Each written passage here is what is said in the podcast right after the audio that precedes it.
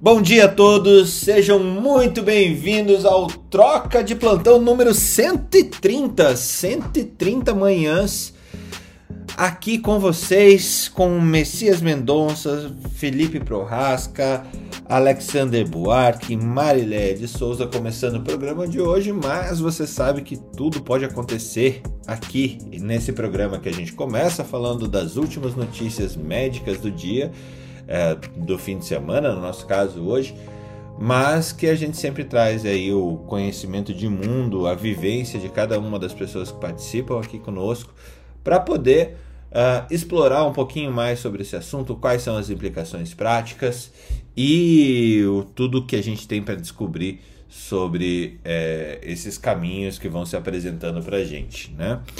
Uh, a ideia hoje vi duas uh, coisas super interessantes, começando com o Covid. É, o, o, acaba de sair é, no, no CDC, um repórter da CDC que foi publicado também junto à CNN, é, que a vacina do Covid poderá ser aplicada junto ao, às vacinas de influenza. E isso pode é, traz uma linha de raciocínio que a gente tinha discutido em um outro programa que a vacina poderia vir vinculada à vacina sazonal de influenza, ou seja, anual no futuro, ou é, como a gente vem discutindo aqui com mais força, se teremos aí uma vacina MRRC. Felipe, para você, o que, que vai acontecer? Uma ou outra ou as duas? Bem-vindo, bom dia. É, bom dia. Bem, provavelmente vai acontecer de ter três doses de vacina para você ter imunidade permanente. Porém, o que eu acho que muda um pouco é aquela necessidade e obrigatoriedade de ter 15 dias de diferença entre as duas, entre as duas vacinas. Né? Quem tomava a corona tinha que esperar 15 dias para tomar a influenza, quando na verdade doenças virais ou você vacina tudo junto, ou vacina com 15 dias de diferença. Eu acho que tiraria mais essa obrigatoriedade de colocar 15 dias de diferença e pode botar todo mundo para tomar o mesmo bolo de vacina, seja primeira dose, segunda dose ou terceira dose. Então, uma, uma corrente fala de uma possibilidade de você ter é, doses de vacinas anuais para cobrir variantes nos próximos 3, 4 anos antes de ter uma permanência uma dose permanente, mas isso é fraco quando você compara com todos os outros vírus de coroa.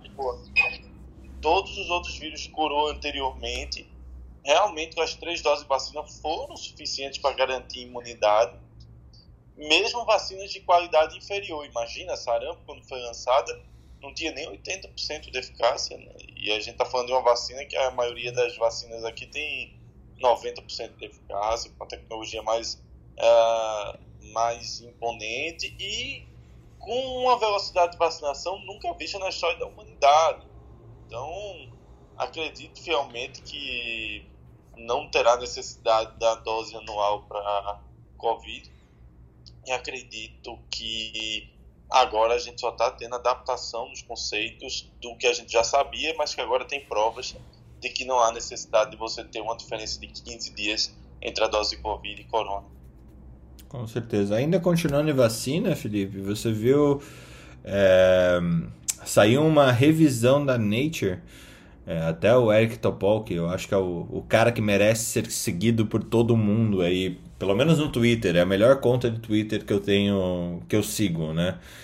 É, falando sobre o desenvolvimento das vacinas de RNA mensageiro e agora qual que é o caminho que ela abre uh, frente a todas as outras vacinas, né? todo, qual, quais são os caminhos que a gente vai ter com essa nova tecnologia e o quanto que ela está sendo preponderante para que a gente pudesse é, criar essas vacinas num, num, numa velocidade nunca vista, que nem você falou, mas mais ainda quais são as oportunidades de novas, novos tratamentos, novas vacinas que a gente tem é, com, com essa linha de com essa linha tecnológica na, nas vacinas?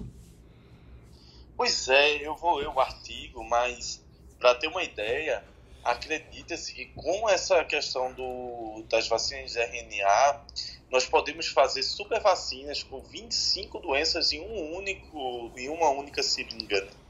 E aí imagina, pega uma criança de 6 meses de idade, bebê, pronto, minha filha, só daqui a 10 anos. Mas como assim, né? De, três, de dois em dois meses tem que levar furada. Quem tem filho pequeno sabe, né? O menino vira uma peneira nos primeiros dois anos de idade, né? E a gente sabe e, que... Além de ser caro, né? Eu acabei de vacinar o João, a vacina de um ano, tipo, numa sentada, 900 pilas, assim, puf, tá aqui 900. Ah, mas é, tem, você sabe que tem aqui pacote de vacina para dois anos, ou seja, você fica pagando em 24 vezes todas as vacinas que o rebento vai tomar. E aí Eu já que sabe, sei, viu? aí já sabe que dia tal vai vir uma pessoa na sua casa com a seringa na mão, de olho na sua criancinha. Vem alguém, chega, bate na tua porta e fala pro teu filho, vou te pegar. Ou então fazer um, um- Quando a menina chega aqui em casa, a menina já sabe, né? Ela fica se escondendo. Como diria o Messias, você que é pai fresco que nem eu, né? é- é- essa- essas continhas não estão não, não estão escritas em lugar nenhum, né? Não, cara, assim, mas a, a gente, assim, a gente tá fazendo o melhor dos dois mundos, né? Ah, as que são equivalentes no SUS, a gente faz a do SUS, e as que são melhores no privado, a gente faz a, a, do, a do privado. Por exemplo, meningo, para meningite, no SUS é só meningo C, na, na- no privado é a polio, é polivalente, né? Então, assim, nós estamos tentando fazer o melhor dos dois mundos. Cara, e imaginar que meningo B, só meningo B, duas doses são 600 conto, né? Só B. Exa- exato, cara, foi essa paulada que a gente tomou agora. É, mas assim, é indiscutível a, a gente sabe, é indiscutível o impacto. Tem uma história de que já existe, tá, tá Messias, a meningo A integrada com a C no SUS. Meningo A mais C. Mas é, tem uma, uma projeção de tentar incorporar a B já com elas integradas, A, B e C. Lembrando que ainda tem a CWY, né? Ainda tem a WY lá, que é Exato. que são as cepas prevalentes, a W nos Estados Unidos e a Y na Europa. Ô, ô Felipe, uma, uma questão que me surgiu agora enquanto você falava e correlacionando com as vacinas de Covid, é... a Anvisa para liberar, ao que me consta, ela precisa de estudos feitos em território nacional. Né?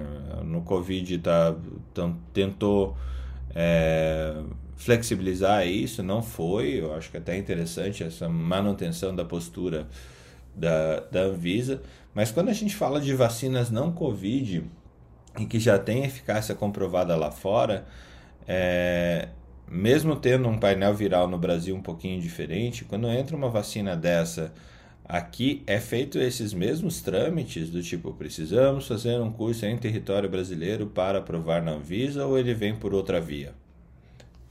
É, Fernando, tem uma bronca. Você fez um excelente comentário que eu vou dar o exemplo já. É a vacina de zoster. E a vacina de zoster usada no Brasil ela é de uma tecnologia bem inferior à usada na Europa. E essa da Europa, ela já é com código genético, multirecombinante. A eficiência e eficácia dela é muito superior à que a gente tem aqui no Brasil. Tem uma capacidade de proteção maior, tem uma capacidade de menos efeitos colaterais quando comparada em pacientes imunossuprimidos, quando comparada com a de solo nacional. Eu- meus pacientes que viajam para a Europa, eu recomendo que eles vacinem lá, porque a vacina de lá é melhor do que a daqui. E nessa batidinha a gente já está há 4, 5 anos esperando a vacina recombinante entrar no Brasil. Né? E o problema é isso que você acabou de descrever. Ela não entra no trâmite é, de, dessa questão do estudo dentro do solo brasileiro para poder validar. Felipe, é, só abrindo parênteses que você falou em zoster por uma coincidência. Paciente com zoster, qual é o intervalo que você, você utiliza para ele vacinar para Covid com zoster agudo? Uia. Com o zoster agudo, o ideal é que você tenha pelo menos 30 dias depois, né, Sim. 30 dias depois de início dos sintomas ou 15 dias depois de resolução dos sintomas. Só, só aproveitando, Maria, já que você levantou isso, se uma pessoa tiver zoster, ela só deve se vacinar contra o zoster Sim. um ano depois. Quanto Ah. tempo? Quanto tempo que eu perdi ano. aqui? Um ano. 12 Ah. meses depois. Ô Felipe, e é engraçado você tá me falando isso daí que eu fico recomendando para os meus pacientes tomarem vacina contra zoster porque eu vi uma, eu acho que encaminhei no nosso grupo um artigo correlacionando o zoster a neurisma é, é, no sistema nervoso central. E, e eu não eu não me lembro se estudo, da onde que era esse estudo então provavelmente o bene- o benefício então é para vacina da Europa não para nossa né? Porque eu tô recomendando a vacina para todo mundo. Assim que Na é, verdade, é assim: zoster parcial tem zoster parcial tem tido uma, uma incidência maior de AVC com vasculite. Né? E aí, o AVC por vasculite ele não é por trombo, né? ele rompe.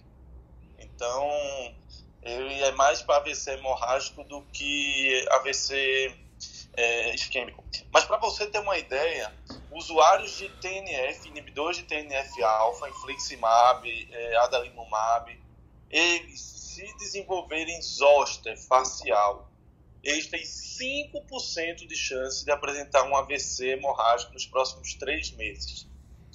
Então, ah, nós fazemos acompanhamento desses pacientes ambulatoriais muito de perto. E tem alguns protocolos que são utilizados para tentar diminuir o processo inflamatório, para tentar evitar que isso venha a desenvolver a vasculite.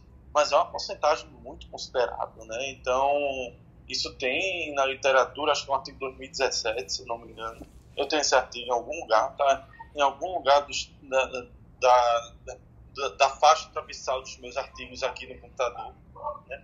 Mas eu tenho esse artigo citado numa aula, inclusive, que eu tenho. Felipe, e a complicação é mais para facial? A, a complicação para aquele torácico que pega até metade da, da mama é, é mais é a mais- dor? É É mais do facial, é mais do facial, Marília, pelo seguinte, o, o zoster é uma Isso. é um processo inflamatório do neurônio, do, do, do- desculpa, do, do, do, do neurônio, né, da, da, do nervo, do nervo. É, o aí, vírus, o vírus, para quem não sabe, só rapidinho, Felipe, para quem não sabe, o vírus da, da herpes zoster, ele é neurotrópico, ele corre em cima do mesmo dermátomo, do caminho que o nervo faz para inervar a pele e acaba fazendo aquele vermelhidão, mas é uma faixa de vermelhidão que de vez em quando, como a Marileia acabou de descrever, é, acaba é, seguindo de- de- da parte de trás da coluna até mais ou menos na região das mamas ali, né, mas pegando metade do corpo a maioria das vezes, não os dois lados. O famoso cobreiro no interior aqui. Diz a lenda que se o cobreiro é, é, Não tá, morre. se encostar de um lado ao outro, tora a pessoa do meio. Agora, Felipe, é mais a dor crônica que, que é a sequela para esse que pega o torácico? Mais como complicação? Não, é assim, vamos lá. O, os ossos é o seguinte, eu peguei catapora quando eu era menino. Aí o vírus lá, o vírus da catapora, conhecido como varicela zoster, escolhe o nervo para hibernar. Pode ser qualquer nervo, pode ser na sua cara, pode ser nas suas costas, pode ser até onde você não gostaria que fosse. Aí, quando você, anos e anos depois, 40, 50 anos, sua imunidade vai caindo, você não está se alimentando direitinho, você tem hipertensão, diabetes, você é estressado, você tem muitos problemas. Aí toda vez que você tem probleminhas, sua imunidade baixa e acorda o vírus da varicela zoster, que aí onde ela mora, no nervo que ela mora, começa a nascer bolhas, que são bolhas pequenas chamadas vesículas, que queimam e ardem. E aí isso é chamado de herpes zoster, são bolinhas pequenas que queimam e ardem. E aí você tem o seguinte, você pode, aquilo ali melhora com médico, sem médico, ou apesar do médico, mas você pode fazer medicações para poder aliviar. Tem uma, o aciclovir, ele é feito para diminuir a intensidade da doença viral, e você toma medicações para controle da dor, que são medicações que nós chamamos de neuropáticas, para diminuir o processo inflamatório do nervo onde ele está morando. E aí, essas medicações geralmente são anticonvulsivantes, porque tem ação também nos nervos. Né? Então, amitriptilina, gabapentina, pregabalina, é... aquele negócio que o Tiago usa, o. Nossa, como é o nome? Topiramato. Né? É, são medicações que diminuem o processo, é, de, o, a resposta nervosa dos nervos, fazendo com que eles doam menos. Em algumas outras situações, você pode ter neuropatia pós é, é, zoster, que é um erro muito comum. Quando a dor permanece, ah, tem que fazer a ciclovia de novo. Não, tem que fazer a ciclovia coisa nenhuma. Porque isso é muito comum. O cara chega lá, ah, tô tomando a ciclovia 30 dias, tô queimando de dor. Digo, meu amigo, tá bom, veja. Não é a, a dor agora não é mais o, o vírus. O vírus ele induziu e iniciou a dor. Agora seu nervo está inflamado, como se tivesse carne viva. A gente tem que fazer medicações para recuperar e sair. Aí, quando você faz a pregabalina ou essas medicações, diminui o IMA. É que nem um dedo ferido você para de cutucar. E aí cicatriza e a dor para. Às vezes é tão intensa a endotelite que você precisa fazer corticoide nesses casos. Mas, é, às vezes eu vejo usando muita associação daquele valaciclovir com corticoide para o é, tratamento. É, isso aí, aí pronto. Valaciclovir com corticoide, Marilé, isso é muito bom fazer com quando tem paralisia facial. Né? Aí você tem que fazer o valaciclovir com corticoide. Mas se é processo de dor crônica, o ideal seria uma medicação é, neuropática, pregabalina, gabapentina, blá, blá, blá, blá, blá, blá, com corticoide. Ok. Muito bom, muito bom. Não, excelente. É, só para a gente falar também, Felipe, prevalência hoje de, de do cobreiro. Rapaz, a, a, impressão geral quando a gente conversa é que tem aumentado, mas eu acho que são, é uma soma de fatores que vem aumentando isso, né? Primeiro, o diagnóstico, né? Isso é uma coisa interessante e possibilidade de tratamento isso facilita. Mas a verdade é que tem crescido o número de pessoas imunossuprimidas no nosso meio, né? Seja por transplante. Olha como vem aumentando os transplantes halogênicos e haploidênticos, né? Isso tem trazido reativação de vírus herpes para nossa vida então, assim, sabe qual, é, sabe qual é as salas mais cheias? Sabe quais são as salas mais cheias dos congressos hoje de hematologia? Reativação de citomegalovírus, reativação de varicelas ósseas. Porque esses vírus, como você aumenta a imunossupressão, esses bichos tudo desperta de novo, né? E aí nós temos histórias e histórias de tratamento. Felipe, outra pergunta comum que a gente ouve é porque o herpes simples é a parte de, de contágio, mas do zoster é, é, é, sempre pergunta, é contagioso, pega em outras pessoas, o contato? Boa, essa é uma pergunta boa. É...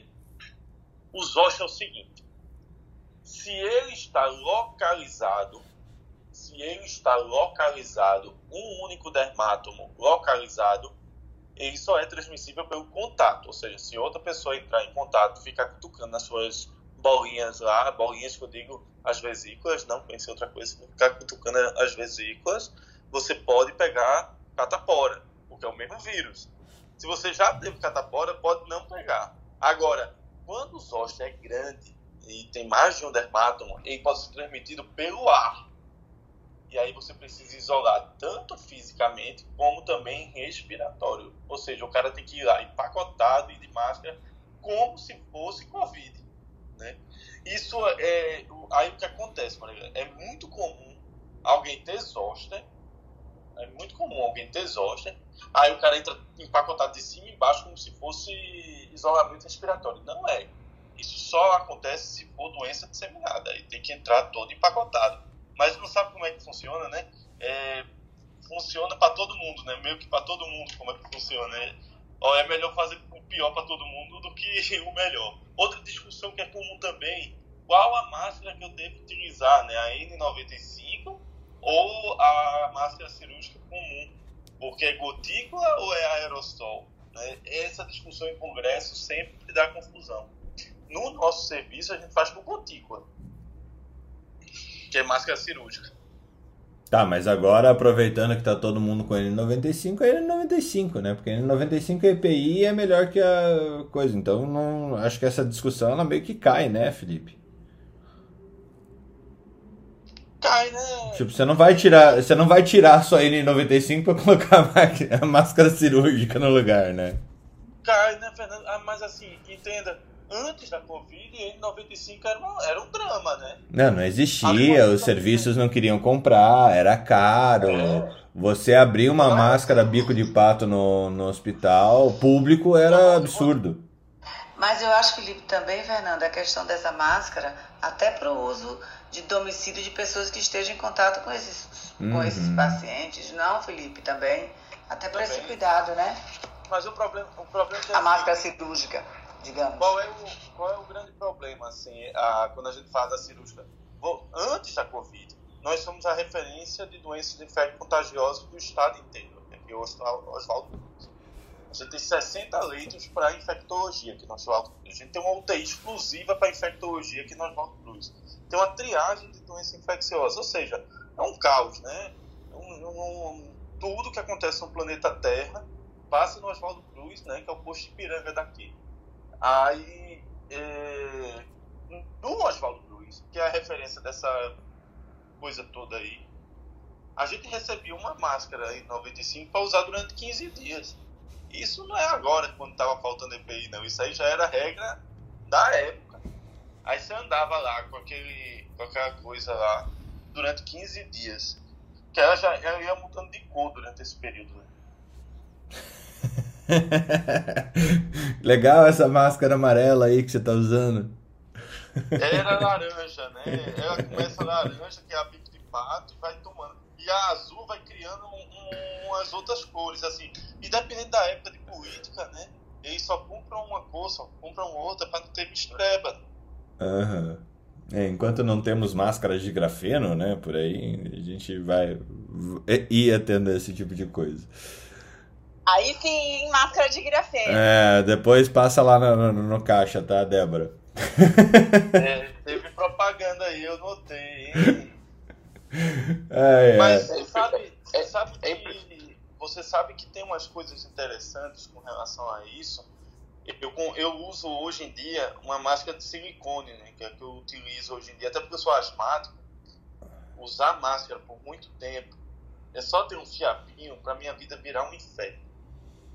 Às vezes nem e, Não, e nada pior do que o cheiro de espirro dentro da, da N95, né? Convenhamos. Nossa, não, horrível. É assim. E, e a, a, a, você usa máscara por muito tempo, então é um caos. É uma, é uma tragédia anunciada, né? Então, assim, eu sou asmático, tenho uma rinite de arrombar. Parecia que eu tava chorando lá nos plantões. Não, é minha rinite, me deixa em paz, né? Eu não tô... me deixa em paz, é assim mesmo. Eu não posso. O que melhor é o café. Eu não posso tomar café porque eu tô de máscara. Aí um amigo meu comprou e, e me deu uma máscara de silicone com os filtros externos. Cara, foi maravilhoso. Foi o que me salvou no, no Covid, essa máscara. Eu ficava, primeiro que eu ficava com a voz de Darth Vader. Então a primeira coisa que eu entrei uma vez lá no Covid, o pessoal tudo tenso. Aí eu chamei o cara pelo nome. Aí eu, Daniel, aí olhou pra mim e tava tenso. Eu sou seu pai. Aí, meu Deus do céu, pai. Né? No, no, no, na máscara, né? Já para o povo aliviar. No primeiro caso de Covid do Estado. Fala lá, Alex. Você tinha aberto o microfone? Vocês roubaram minha informação. Na verdade, é, o que eu ia falar é justamente da questão do EPI, o quanto que o conforto é importante para o uso contínuo, né? É, você usa o equipamento o dia inteiro e durante essa pandemia, com tanta evolução, essa questão da máscara evoluiu muito pouco. Mas precisa, precisa avançar do ponto de vista de tecnologia, só que isso custou muito caro, né? Principalmente para instituições que antes não davam nada, né? É, e é impressionante, porque nas empresas é, já bem consolidadas, o EPI é algo é, tão, tão corriqueiro, não tem, não tem tanta resistência, às vezes na aquisição de alguns equipamentos é, é, melhores e tal, quando a gente vê que isso impacta na produtividade, né? E aí a gente vê é, o quanto que, embora tenha surgido algumas iniciativas de, de respiração mais ativa, né? Você ter um processo ativo para de ventilação das máscaras, a questão de, sei lá, colocar um amplificador, como o Felipe falou, né? Então, existem algumas iniciativas inovadoras, mas é, o quanto que isso é importante até mesmo para questão de erro médico, né, de falar uma coisa e a outra, e é uma questão urgente, né, fico imaginando o quanto que isso deve ocorrer, ocorrer na prática, né, quanto seria mais, mais adequado a gente ter um equipamento que a gente possa utilizar é, e que seja mais moderno, né, eu acho que a gente, a gente precisa evoluir nessa questão dos EPIs, principalmente para o time de saúde, né. Sim. Alex, é, se o Messias me permitir, Felipe e todo mundo, eu realmente queria pular pro teu lado aqui, que a gente faz quatro, quatro dias que tá tentando é, abordar um assunto que você trouxe quatro já nessa. Dias que a gente tenta conversar com você, você aí. É... Ô, ô, Fernando, só, só antes hum. de encerrar aqui, só queria fazer um, uma, um, falar uma coisa antes de encerrar. Sim? É, que eu terminei Xamã, né? Oh, finalmente, legal, né? Xamã é super legal. Eu, eu, eu li as 200 últimas páginas esse final de semana. Então eu li metade do livro esse final de semana. Terei esse final de semana para descansar, então deu um, deu para dar uma uma acelerada aqui. Eu eu, eu li esse final de semana tudo que eu tinha lido no último mês. O, le, o legal do Xamã é que ele conta como uma pessoa com deficiência evolui brilhantemente dentro da medicina americana, que estava sob seus alicerces de o que seria a medicina americana. É... Cara, o Noah Gordon é muito genial. Ele é muito genial. Não, é isso que eu ia dizer. Assim, eu tinha que falar isso, porque você pegar um século XIX, num, numa guerra civil, um grupo extremamente racista, com uma, com a saraivada de preconceito, não só com negro, mas também com índio, que eles contam muito o extermínio do grupo índio, e também a, a questão dos, dos estrangeiros. Eles mostram tudo isso. Aí um cara que é surdo, que não existia vestibular, que não ia. Não, ninguém queria aceitar. E só aceitaram porque estava na guerra, estava faltando aluno e precisava de alguém que pudesse pagar. E aí, se ele não tivesse dinheiro, ele não podia participar. Todo o processo de inclusão dele dentro do, do negócio, a turma tentando minar. Cara, a gente tá no século XXI e só fez piorar as coisas. Não melhorou em nada. É a mesma coisa. É a mesma coisa. É inacreditável como a gente não evolui como ser humano, mas o mais inacreditável de tudo é que, assim, é, o livro é espetacular, o cara monta isso, o enredo ficou muito bem montado. Um negócio fantástico. Mas só mostra que há possibilidade para aqueles que têm deficiência para fazer o que eles quiserem. Não existe limite quando você tem interesse e desejo de fazer uma coisa, né? Não existe. E eu, eu acho que o livro só é bom quando ele muda algo na gente. Né? E esse livro eu acho que mudou muito a minha forma de ver as coisas. Pô, bem legal. A gente tá, urgente, eh, tá urgente o nosso clube do livro, né? Cada vez mais. A gente tá tendo que fazer isso. O Xamã realmente é espetacular. Essa trilogia, eu, eu confesso para você, Felipe, eu não li o, as escolhas da Doutora Cole. É, Comecei que... ontem. Já tô na página 50. Vixe. Eu ia falar para começar junto, todo mundo, e a gente discute junto, mas já tô atrasado aqui. Pode começar, eu sugiro que comece, que você termina até domingo. É, eu agora fico... também eu tô me vingando agora. Agora eu tô me vingando, tô lendo tudo que eu deixei atrasado. Minha mãe é pediatra, é. né? Mas ela é, ela, o Alexander não sabe, mas minha mãe é médica do trabalho há 15 anos. Olha. É, minha mãe tem uma empresa de medicina do trabalho junto com meu pai. Meu pai é radiologista e é sócio da minha mãe na empresa de medicina do trabalho. Não quero entender, é confuso. É, não, mas tem, tem, tem uma piadinha que é interessante. Os médicos do trabalho odeiam, mas eu vou ter que contar e me processem caso, caso não achem graça. Mas eu ouvi de médicos do trabalho essa piada. É, que antes O médico não ficava velho, ele virava médico do trabalho. Né? Eu... É, foi mais ou menos o que meus pais fizeram. Né? Imagina, meu pai é radiologista, começou a lidar com gente. É complicado, assim, é uma evolução muito grande. E minha mãe saiu de ETs para seres humanos. Então, assim, imagina a, o grau. Minha mãe é neonato, intensivista neonatal. É um, é um outro mundo, né? Assim, é meio louco isso. Eu digo a ela direto, eu não entendo o que foi isso. Uma epifania, talvez, né? Eu não entendo, assim. É... Comenta lá, Newton. Evoluiu igual um Pokémon, Felipe. A gente vai evoluindo. Também é, saiu, é, é, necessário, é necessário muita maturidade para trabalhar nessa especialidade, né? Saiu de um Charmander pro Charizard, né? Porra! Meu pai é, a, meu, meu pai é a, anestesista e é sócio com a minha tia, irmã dele, que é pediatra também. E os dois são médicos do trabalho. Então é, é mesmo. Olha aí, ó. É o mesmo caso. A piada, a, a, piadas descrevem a verdade, né? Essa piada, essa piada procede, viu, Fernando? Procede essa piada. É a sexta maior especialidade, né? O que a gente pode falar, né? É, aquela Seria coisa. O Pokémon antes do, da medicina do trabalho? Eu não entendi o começo da, da pergunta, Felipe. Seria o pediatra o Pokémon de entrada do, do médico do trabalho? Pode ser. Gineco também, né? Tem muita gineco. Tem muita gineco, né, Débora? Eu acho que tem muito de todo mundo, porque assim. Isso que eu ia dizer. Qual- Deve ter muito infecto também. Deve ter, mas qual, qual que é a loucura? É Médico do trabalho e perito, né?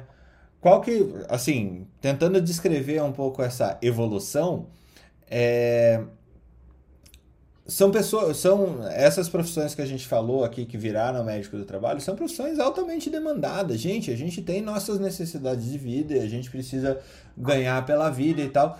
E, cara, gineco, por exemplo, cara, a vida de plantão, pediatra, a vida de plantão. Daí você olha uma especialidade que você pode trabalhar 8 horas por dia é, e, e, e, e ganhar ok com isso e ter qualidade de vida ao mesmo tempo, é uma mudança bem, bem plausível. Eu não, não tiro. Não ganha o quê, não, viu, ô, Fernando? Eu ganho muito menos que as minhas amigas de outras especialidades, mas eu tenho uma vida realmente muito melhor. Assim, Não, eu- marido o que eu- eu falei ok. Eu ganho menos que a Débora e minha vida é horrível. Débora, o que eu falei ok é você consegue cumprir as suas necessidades dentro da pirâmide de Maslow bonitinha com o dinheiro que você ganha. Você tá segura. É, é, mas é. Mas, mas Fernando, é, bolsa, boot, os sapatos lá que as minhas amigas têm. Ah, mas isso não é necessidade, né, Débora? Isso é, é supérfluo. A gente tá falando sobre necessidades básicas. É, Isso e- são valores. Cada um tem um valor. É, eu, eu- assim, realmente eu vejo minhas amigas é, é bem diferente, gente. É bem diferente. Assim, em tudo. Tanto as partes boas Muda, muda as tuas amizades, muda tuas amizades. É. Tem um muçulmano que me pediu em casamento. O segundo casamento eu estou avaliando. Fala lá, Newton. não, mas é. Mas, Se, é, se mas, não, ele é um segundo casamento, ele pode lhe sustentar. Pense nisso. Fala lá, Não, Newton. Mas é, mas é, não, mas é isso que você falou. Por exemplo, meu pai tinha uma vida de cão, né? De plantão e tudo, inferno.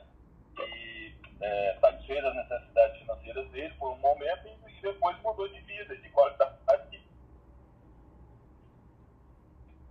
Tudo só falar, todo mundo tem que comparar, realmente. É que agora ele já está aposentado, ele aposentou para fazer quatro outras. Se aposentou, mas ele. Durante os últimos. É, mas mudou a vida dele, porque ele teve outra faculdade. Eu acho que são, são pesos e medidas que a gente tem que ter. É, é aquela história lá do, do cirurgião cardíaco do, do, do passado. É, cara, multimilionário muitas vezes. Mas a que custo se ele não viu os filhos crescer, casou três, cinco vezes porque não conseguia dar atenção para ninguém em casa? É, é um custo muito alto ser, ser um especialista focal é, que vive de plantão e que vive de, de retirar as pessoas de, de agravos que, que ameaçam a vida. Que é geriatra, top de linha, super reconhecida, autora de livro. Com 35 anos, ela abandonou tudo, pegou um PSF numa cidadezinha pequena, numa vila de pescador, para morar na beira da praia, porque ela queria surfar todo dia. E ela terminava lá o, o trabalho, ia lá fazer o surf dela, morava numa casa boa, perto da praia, e tá criando os filhos lá, dois filhos. E assim, a qualidade de vida dela estrondosa, ela tá fazendo o que ela gosta e ela abriu mão dos títulos e do, do trabalho que ela tinha, que era extremamente dispendioso, estressante, para ter essa qualidade de vida hoje. É a escolha de vida e de valores. Não, É, agora, você tá certa, você tá errada. Não, é pra ela, ela tá certíssima. Cada um tem seus valores, assim, de pensar o que é que ele quer ter de desejo de, fim, de, de carreira, né? De qual é o momento que ele quer mudar de carreira ou ter aquilo que ele considera que é qualidade de vida. Às vezes você demora uma vida para construir uma, um- uma estrutura, uma, uma, uma. Como é que eu posso dizer? Ah, Um alicerce. fugiu a palavra. É, e você, na verdade, quando alcança seus objetivos, você faz realmente o que gosta e tem aquilo ali em diante como estilo de vida. Isso é muito variável de pessoa para pessoa e, e o que precisa mais, no fim de contas, é planejamento do que você quer da sua carreira. Porque, na verdade, 95% dos médicos hoje, eles são atropelados pela carreira. O que é atropelado pela carreira? Ele se ele vai trabalhar em tal lugar, começa a gostar de determinada coisa e fica trabalhando naquilo ali porque gosta e recebe por aquilo. E tem uma certa estabilidade. Por exemplo, muita gente que dá plantão em UTI hoje em dia, ele não pensou em ser intensivista, nem quer ser intensivista.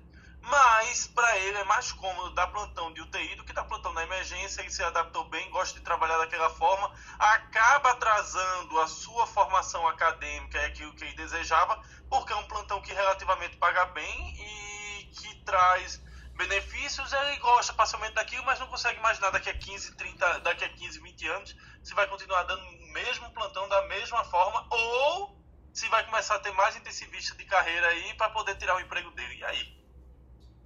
Fala lá, Débora.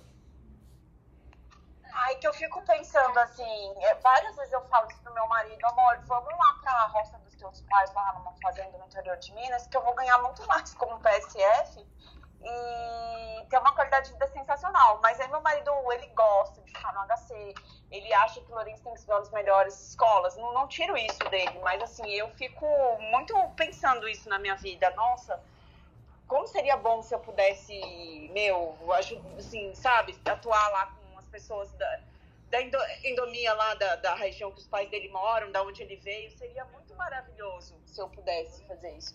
A gente fez isso por dois anos, eu e ele. Mas ele, ele resiste e não é, é o que o Felipe falou mesmo, não é uma questão financeira, é uma questão de planejamento. Uhum. Porque no fim das contas vai ganhar a mesma coisa. E ele gosta, só que ele gosta de ficar aqui. Então aí eu tenho que ceder isso, mas eu, eu repenso mesmo. E não é, e não ganha a mesma coisa, Débora. É aquela coisa, quando você vai para uma cidade interior, ganhando salário de médico, que seja PSF, que seja médico do trabalho, que seja é, cara, você vai você vai ganhar menos. Só que teu custo de vida é infinitamente menor. Infinitamente menor do que morar em São Paulo, que nem vocês moram. Ai, eu não sei, Fernando, sabe por quê? Porque é, é, é- é muito fácil ser, se- ser, ser rico, né? Eu fico brincando com as pessoas, falam, ai, tão bom. Porque seus gostos, eles não vão mudar, tá? Você vai querer beber o mesmo vinho, ou até, às vezes, você vai querer beber ele mais vezes do que você já bebia. Você vai querer comer nos mesmos restaurantes, vai querer fazer as mesmas viagens. E acaba que meu custo e o custo do meu marido, às vezes, se concentram nisso, que é numa escola boa, que a gente paga aí 4 mil reais. É, É então, numa- só que a mesma qualidade de só que a mesma qualidade de escola você vai ter a 2 mil em vez de 4, entendeu? Não, não é a mesma qualidade, não é assim. Eu- Ah, então venha pra Pernambuco, minha filha. Venha pra Pernambuco, que aqui é, viu? Aqui é, pode vir. Lá em Vitória de Santo Antão, a escola É, é, 20% eu- o valor da, da escola aqui em Recife. Desculpa o 20% preconceito. Débora, agora, assim, eu acho que é, eu vejo isso com vários colegas, principalmente os que estão é, em Rio de Janeiro e São Paulo, acreditando que a única vida viável e o expoente da, da, da sociedade brasileira está no Rio e São Paulo. E o expoente da formação do, dos líderes que a gente quer para o futuro e tudo mais. Mas, cara, esse Brasil Não, é eu não- eu- muito, eu acho muito que pode bom. ser tão bom quanto, mas não é a mesma coisa. Porque meu marido, ele é tecnológico, ele gosta que faça robótica, que monte não sei o quê. Mas não tem a ver com tecnologia isso não, tem a Posso ver falar um com... pouquinho? Vai lá, Marileia, por favor. Vai lá, Marileia, por favor. Nesse assunto, só um complemento, eu acho que assim, olha, Débora, eu, assim, por experiência própria com meus filhos, eu sempre, como médica e meu marido aqui em Salvador, sempre veio aquela história de fica no Rio e São Paulo, faz faculdade aqui, como é que faz? E pelo estilo de vida da gente, como a gente decidiu a nossa vida, a gente programou e projetou como é que a gente queria viver, e na realidade a gente quer qualidade de vida e, e- e muito mais o ser do que o ter, é muito uma filosofia muito particular minha de meu marido. A gente falou, não, vamos ficar aqui em Salvador, tem escolas, faz os cursos, e assim, a formação num colégio bom, mas a formação de que ele pode sair a qualquer momento para fora do Brasil, e na época da faculdade, que foi a, a, a, a, a, a, a grande dúvida do vestibular, onde fazer.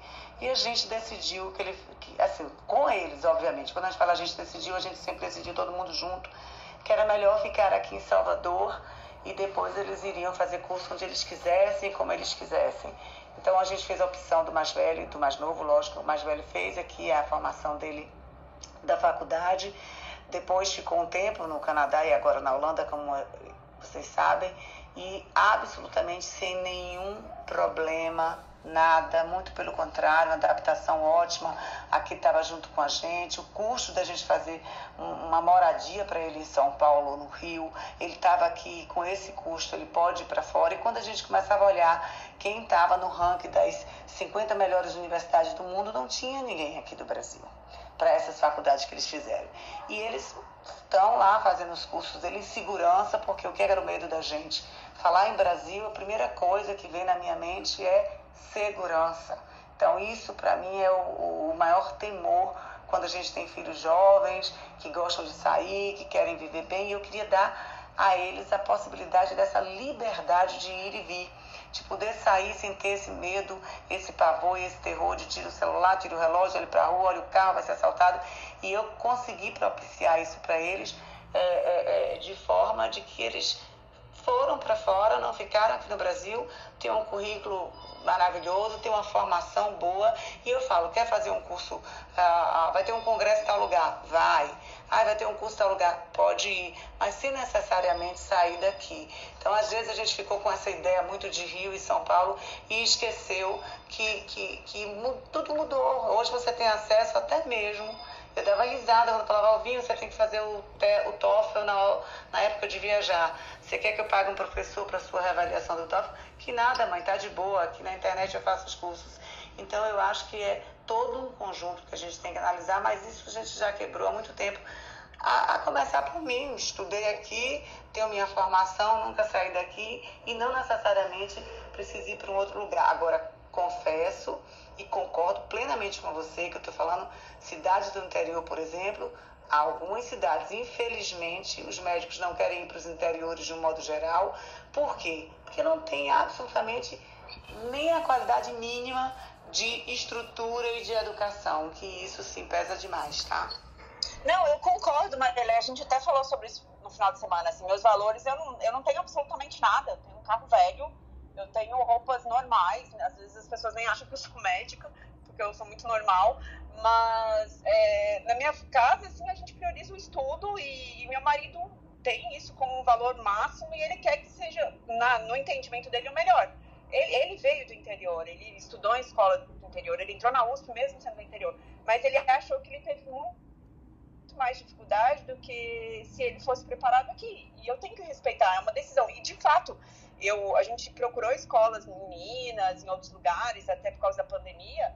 E assim, uma cidade que a gente achou que seria muito bacana, que atenderia todos os nossos anseios, seria São José dos Campos, que eu sou apaixonada, mas ainda não rolou. É, aí vem aquilo que a gente falou, a gente foi atropelado pela carreira. A gente tem concurso público, eu tenho emprego aqui e fica muito difícil a gente sair agora, nesse momento. Então, assim, ele É. fala, jogar tudo pro alto pra pegar um PSF, Débora, é muito É, complicado. não é tudo por alto. Eu acho que é, é, se for uma intenção, Débora, é realmente um, é um planejamento para fazer até esse desmame é, para poder ir para outro lugar, né? Ninguém, eu acho que não, não é sensato você também apertar, colocar, jogar uma estrelinha ninja e puf, me mudei para o interior do nada. Isso não acontece.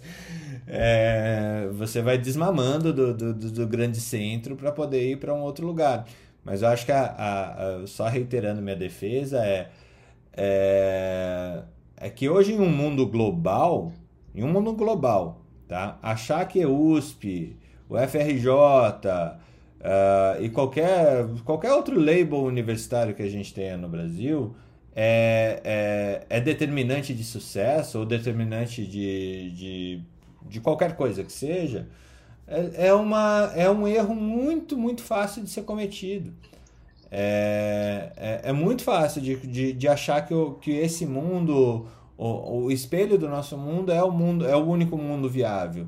E, e eu acho que até o exemplo que a Marileia colocou, de, cara, a gente vive num mundo global. A gente vive num mundo global, que hoje o acesso à informação e a disponibilidade de informação é, é amplo e você assim você pode procurar é, eu, eu falei para os residentes que eu dei uma, uma aula na NMR lá um, participei de uma live eu acho que o nosso único objetivo como pessoas é o mesmo objetivo dos nossos pacientes é ter qualidade de vida. O único objetivo do médico tem que ser esse é ter qualidade de vida. É, é, e, e talvez você abdique dessa qualidade de vida por um tempo justamente para que você faça as coisas que você precisa. Mas é, é, é o seu objetivo, a sua tarefa no fim do dia é uma só: ampliar a sua qualidade de vida. Eu, eu queria só falar uma coisa rapidinho. Eu, eu entendo muito do que está sendo dito. A gente sempre pensa nas possibilidades caso tivesse uma estrutura de ensino melhor, caso tivesse uma, uma oportunidade diferenciada. Mas eu, eu olho assim com muito. Eu olho assim com muita felicidade o tipo de infância que eu tive. Eu morei a vida toda no interior. A vida toda eu morei no interior. Eu queria muito né, poder morar hoje no interior, só que eu, eu trabalho com transplante de medula e minha mulher trabalha com transplante de rim.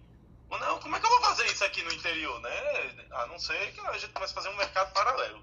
Mas é, não tem como fazer isso hoje. E a gente sabe, ah, vem crescendo duas coisas ultimamente que, que pra gente tem sido interessante. O trabalho dela hoje em dia está ficando cada vez mais virtual, mesmo sendo no Hospital Federal. E ela sabe que o trabalho dela no futuro, boa parte vai ser, vai ser à distância. Hoje, 50% do que eu ganho eu resolvo à distância, sem estar no hospital. A gente já faz parte dessa transformação.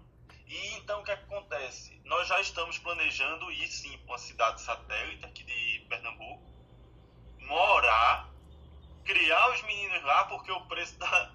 Eu, ela vai, as duas meninas vão para uma escola internacional que o custo das duas juntas não paga a escola da mais nova.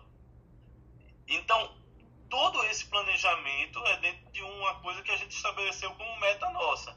Agora, pense num planejamento filha da puta, né? Que já tem uns 15 anos que esse planejamento está em andamento. A gente não pode é, é, achar que as coisas vão cair no colo. E assim, Débora, eu concordo plenamente com uma coisa com você, assim. Tem uma coisa que você falou que eu achei fantástico. Porque o que acontece? Lá em casa eu estudei a vida toda no interior. A vida toda. Numa cidadezinha pequena do interior de Pernambuco. E, e, meus pais, a gente morava, quando eu nasci, meus pais moravam num descampado. Passei por uma casa pra, com 4 anos de idade. É, todo, mas meus pais projeto de educação para os filhos. Eles não viajaram para o exterior até ter os três filhos formados. Isso foi uma coisa dos meus pais que foi espetacular. Assim. Eles não gastavam a não ser uma escola de valores. Primeiro carro com ar-condicionado que a gente teve, eu tinha 15 anos de idade, assim, e era um carro usado. mas foi uma coisa que eles tinham de valor e que eles passaram para os filhos. É uma coisa que a gente também. Hoje eu tenho uma qualidade de vida muito melhor, tive muito mais oportunidade, mas porque meus pais ralaram pra cacete. Né? E aí, quando a gente fala. Eu, eu fui um cara iluminado, tive dois pais que tinham isso como preceito e que eu só estou hoje onde estou, numa cidade interior, nos cafundós do Judas, porque meus pais fizeram isso ser possível. Quantas pessoas têm esse tipo de oportunidade ou têm esse tipo de mentalidade? Agora, transportando para agora, é uma situação muito, é muito hoje. Se eu estivesse na mesma situação da época de colégio, imagina eu ter dificuldade em um assunto X. Hoje em dia eu entro na internet, pago por um curso só sobre aquele assunto X e resolvo essa minha dificuldade. Eu me lembro que eu tinha uma dificuldade em química, que em matemática, que eu fui com um professor de matemática da faculdade de Vitória de Santo Antão. O cara viu minha dificuldade, montou uns exercícios e ajustou isso de uma forma fantástica. E é uma coisa que eu trouxe, tanto é que no vestibular não errei nenhuma de matemática, mas assim, ele viu, eu peguei professores bons que eram fora da cartilha, que não, se, clássico. Ele viu minha dificuldade e ajustou isso. Esse é o grande problema. Nós temos que individualizar a educação do futuro. Porque você pode botar na melhor escola do mundo. Se aquela escola não identificar qual é a sua dificuldade de aprendizado e não ajustar, você não está na melhor escola do mundo. É, ô Felipe, eu Esse acho, é o futuro. eu acho que assim, é, é, de novo, é, eu acho que a nossa tarefa é a mesma. A tarefa de todos nós aqui é a mesma de, e é dar qualidade de vida pra gente, dar qualidade de vida para para aqueles que amamos, e aqueles que amamos vêm antes do que a gente, né?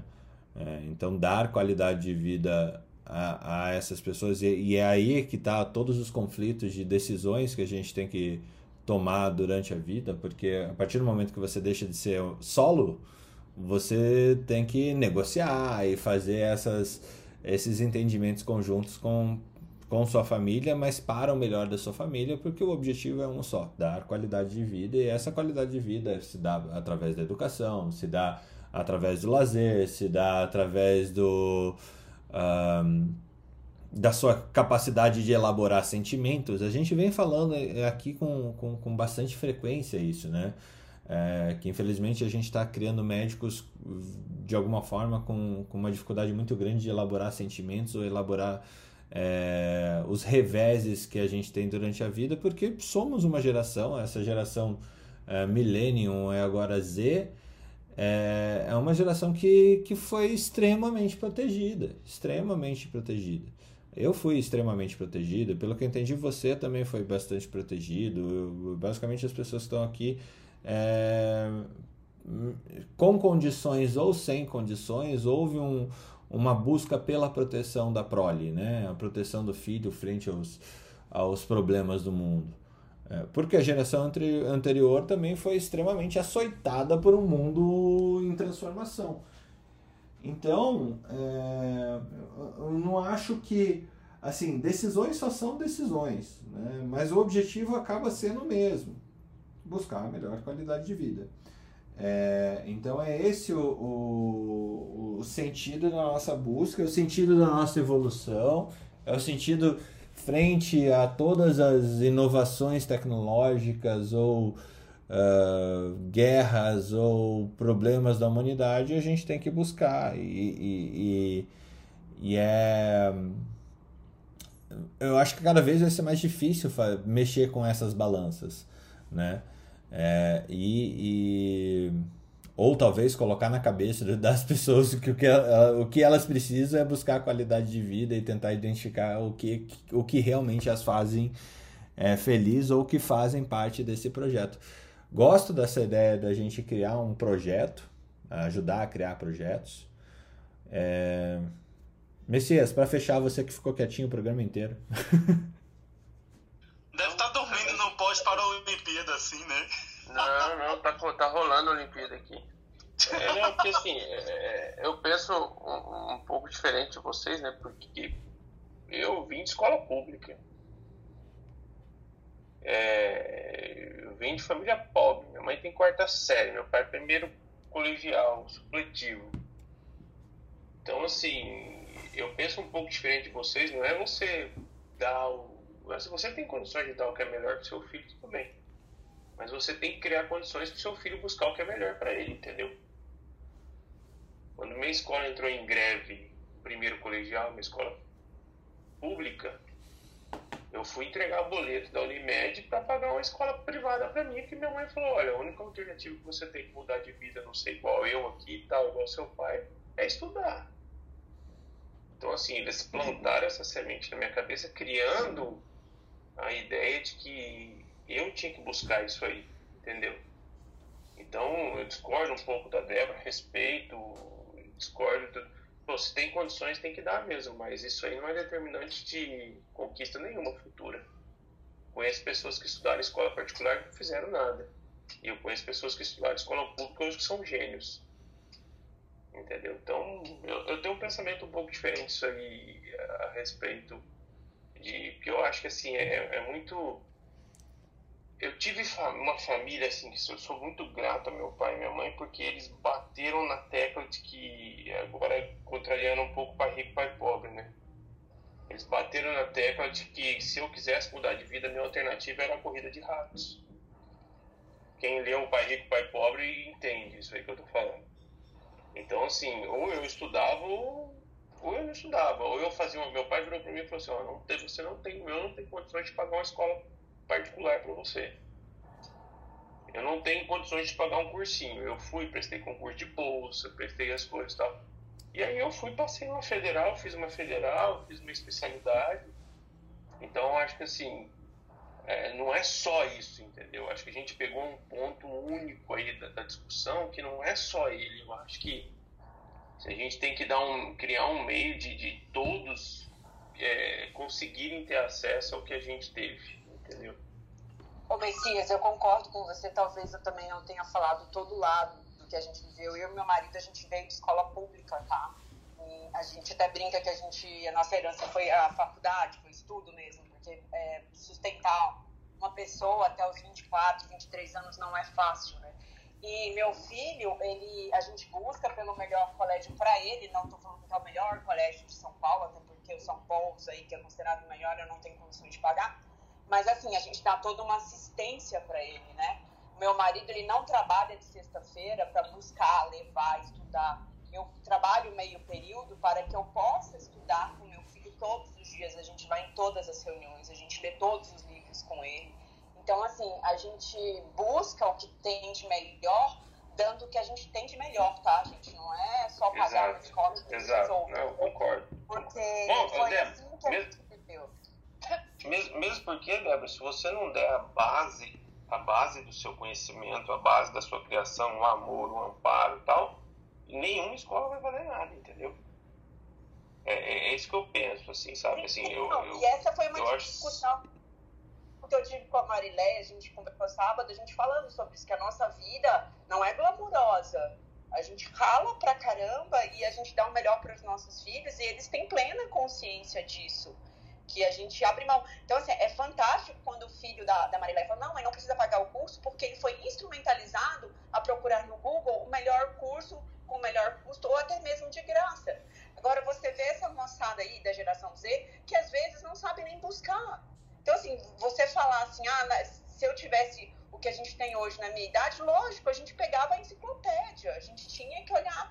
é, é, Lembra da é, Barça? Né? Entendeu? Pra quê? Pra poder procurar Quem agora. tinha Barça era ele. Ah, eu, eu tinha uma Barça de 78. Meu pai comprou uma Barça usada de 78. Eu li toda ela. Então, mas a gente tinha um engajamento de buscar. Hoje você fala para alguns jovens é, que, ah, procura isso, ah, não sei como procurar. Eles não sabem como procurar, é lanterna na mão do cego.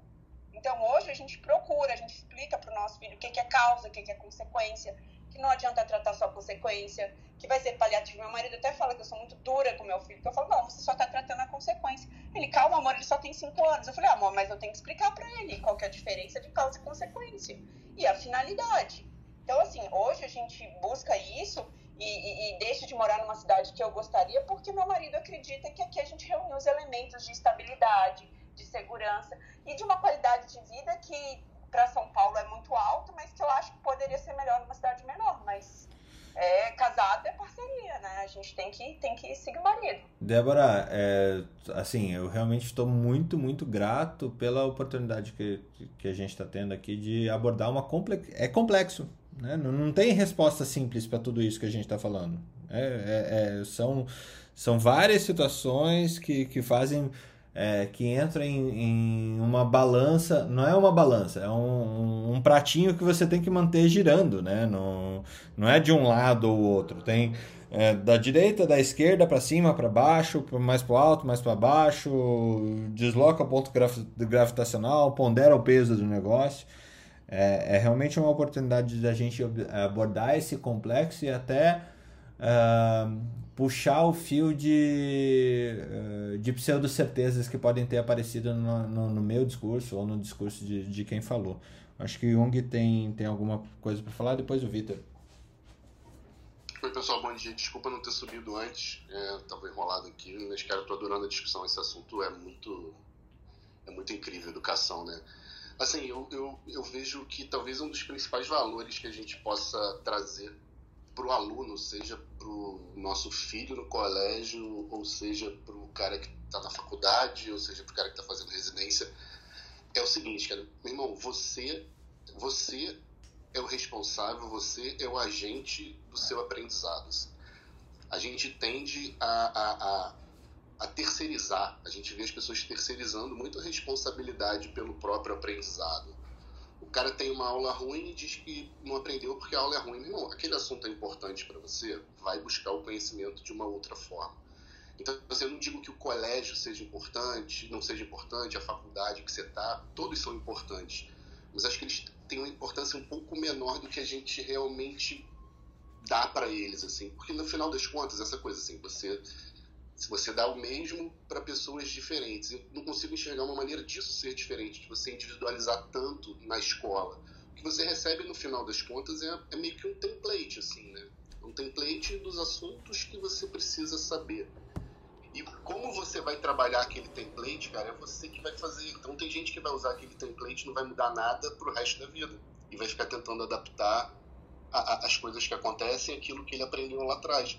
Tem gente que pega esse template, cara, e transforma numa outra coisa, vai agregando informação, vai agregando conhecimento. Então, assim, acho que uma das, das principais.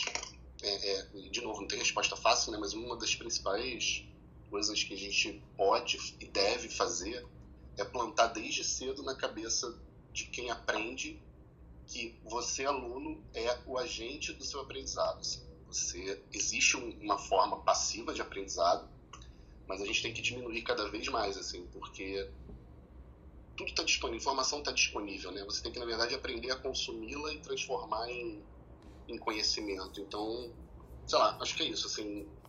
De, deixa eu contar uma história engraçada.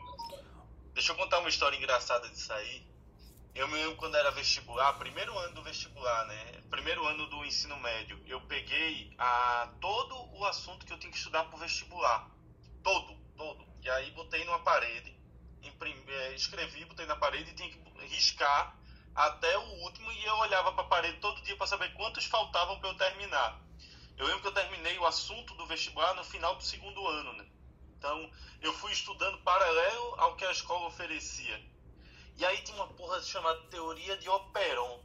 Eu, que porra é isso? Tinha lá em biologia, teoria de Operon. Aí eu fui perguntar ao meu professor de biologia, ó, oh, o que é a teoria de... Não existia Google, né? O que é a teoria de Operon, professor? Ele olhou assim para minha cara e disse: Isso nunca caiu nos últimos 10 anos, não sei o que.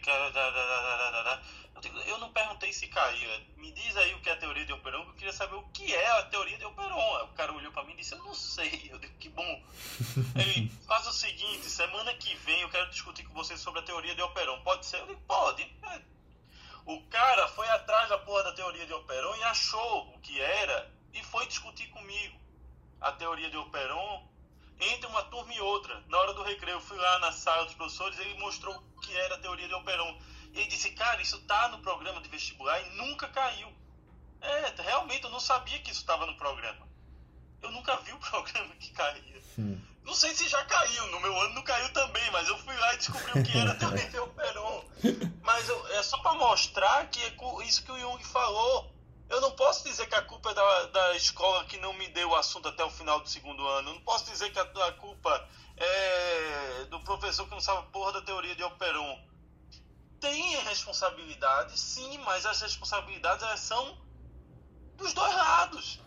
Exato. Tanto minha em buscar quanto do cara de saber a porra da teoria de Operon. Mas peraí, Felipe, você é um cara genial, né? Isso aí Não, é mas totalmente isso fora não da é- curva. Você é Mas isso não da é genialidade, Débora. Isso é. Aí é- eu, Isso eu é setup. diferente. Isso é setup.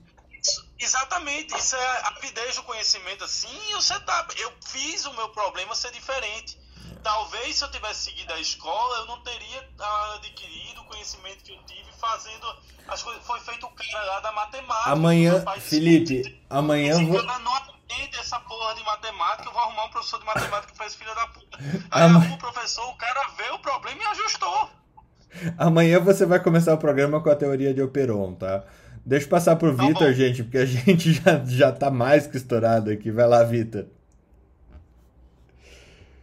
É, bom dia a todos. Não, pessoal, é, como não dá mais tempo para botar um pouquinho mais de fogo no parquinho, mas é, a gente está num grupo de exceção da exceção. Exato. Seria legal a gente conversar um pouquinho a regra. E aí eu tô vendo, assim, pelo menos eu dei uma passada aqui, acho que um dos poucos elementos que estão aqui no grupo agora que representa um pouquinho mais da nossa brasilidade, que sou eu e deve ter mais uns dois, três que estão lá embaixo. A maioria da população não, não tem esse perfil europeizado, com pais médicos ou com uma boa estrutura. E aí a gente fica discutindo realmente a exceção, pessoal. E assim, adoro, realmente as discussões de vocês são muito né, interessantes, mas como poderemos ter discussões onde podemos ampliar mais o acesso? Né? Quando a gente fala de acesso, não é acesso ao paciente, então é dizer que a população tem acesso a essa educação ou consiga uma iluminação como um Felipe da vida, que é quase impossível, né? É exceção. Eu só queria colocar um pouquinho É. para vocês aí para Foi ótimo aí a fogueirinha aí. Ô, Victor, Foi é, ótimo. conta um pouquinho como você chegou na medicina. Não sei se é possível, né? Ah, eu Gente, acho que, assim, bom, eu sou filho de, de pais negros, né?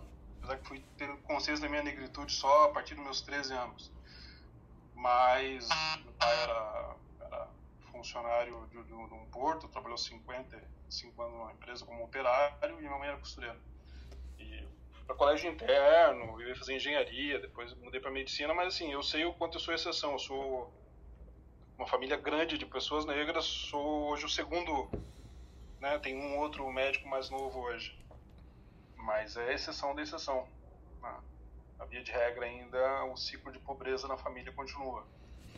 né? então, ou pessoas que conseguiram enfermagem, no máximo enfermagem, né? que ainda é subjugado, infelizmente. Então, acho que a gente pensar em modelos que a gente pudesse ter mais acesso, acho que era interessante a gente conseguir multiplicar isso para os outros. E eu acho, eu, Vitor, excepcional fala, é verdade, a gente está num grupo de da exceção, somos excepcionais frente à sociedade, isso é, é fato. É, e essa excepcionalidade ela é, é, ela não é só definida pela nossa é, pelo, traço caucasiano, como, mas também isso é um fator de, de diferenciação e de e de ah, fazer parte eh, de uma casta da sociedade, isso é um pouquinho diferenciado, é, diferenciado. E isso é uma percepção que você vai adquirindo ao longo do tempo, como brancos, caucasianos e tudo mais, que, que isso é diferenciado. Ah, fica a, a recomendação do. ah, Tá tendo uma série sobre a vida do Obama no na HBO agora, não sei se você se já era velho, mas eu vi, comecei a ver o primeiro episódio ontem, ele fala sobre essa questão ah, do como ele era diferente como um, um estuda, como estudante durante a vida lá no Havaí, né? Todos na escola dele eram brancos e tudo mais, mas também tem toda essa questão do, da, da, da, da criação dele que levou ele a, a, a ser o líder que foi. É, mas eu acho que essa discussão, Vitor, sobre o, o contexto total e, e, o quanto que é necessário a gente identificar a nossa exceção aqui, a nossa excepcionalidade aqui, é... ela passa sim pela educação dos nossos filhos, pela educação das pessoas mais próximas da nossa família, né? justamente para que, que tenham e identifique essa essa esse, os privilégios que tem justamente para que considere antes e mais é, as outras pessoas à volta, né? Eu, eu confesso que essa foi uma consideração que só foi uh, atingindo a minha vida pessoal muito para frente, assim, talvez depois do que eu entrei na faculdade, é, durante a faculdade, e, e é uma coisa constante que você vai abrindo espaço para que o que é diferente do teu ciclo de, de amizades, ou ciclo das suas bolhas, né, comecem a, a, a ampliar essa bolha. Você vai unindo bolhas justamente para que você tenha essa, essa noção da amplitude do mundo e o quanto ele é desigual, né? É, é, essa discussão é extremamente interessante, extremamente é, necessária é, Messias, obrigado pelo depoimento. Vitor, obrigado pela, pelo, pelo seu depoimento também. É, Débora, obrigado por, por, por trazer um tema tão relevante e, e que é muito possível da gente soar, é, soar diferente ou com os valores, é, os valores condenáveis perante a sociedade. E eu sei que não não é é, é, é muito fácil é muito fácil uma palavra que a gente solte e, e ter considerações erradas a nosso respeito. É, o, o, o, você expôs alguma a, a sua situação as suas necessidades a sua ambição e a sua ambição não, as suas necessidades ou a forma como você vê, vê o mundo e, e isso pode ter gerado aí inclusive um, uma ponderação é, leviana a, a, a, respeito disso e, e que não todos nós sabemos que não não se traduz os seus valores colocados aqui durante tantas trocas de plantão, tantas discussões que a gente teve, tantas é, situações realmente são, são incríveis. Eu sou completamente seu seguidor e, e, e, e gosto muito de aprender com você o tempo todo. Gente, eu vou fechar o programa porque já são 8h34. Se vocês quiserem, a gente continua esse assunto amanhã. Eu acho que faz bastante sentido. Tá bom? É... Foi bem rico o programa hoje. A gente falou de todo mundo aqui. Não falamos do, do, do Congresso Europeu de Cardiologia e nem a respeito das drogas uh, das SGLP. Como que é? Cadê? Cadê, cadê, cadê, cadê? As SGLT2 é, como obrigatórias aí para os pacientes com insuficiência cardíaca crônica ou é, aguda, tá? Então, um novo, um novo medicamento, mas quero ver se a gente traz um cardio para falar sobre isso, porque todos os lugares que eu olhei hoje as notícias estavam falando do Congresso Europeu de Cardiologia, é, e essa é uma das principais aí que eu acho que, que vale a pena a gente trazer. Vamos ver se a gente traz amanhã. Um excelente dia a todos e até amanhã. Até a próxima.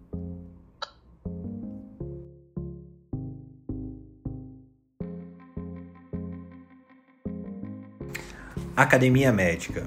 Bem-vindo à revolução do conhecimento em saúde.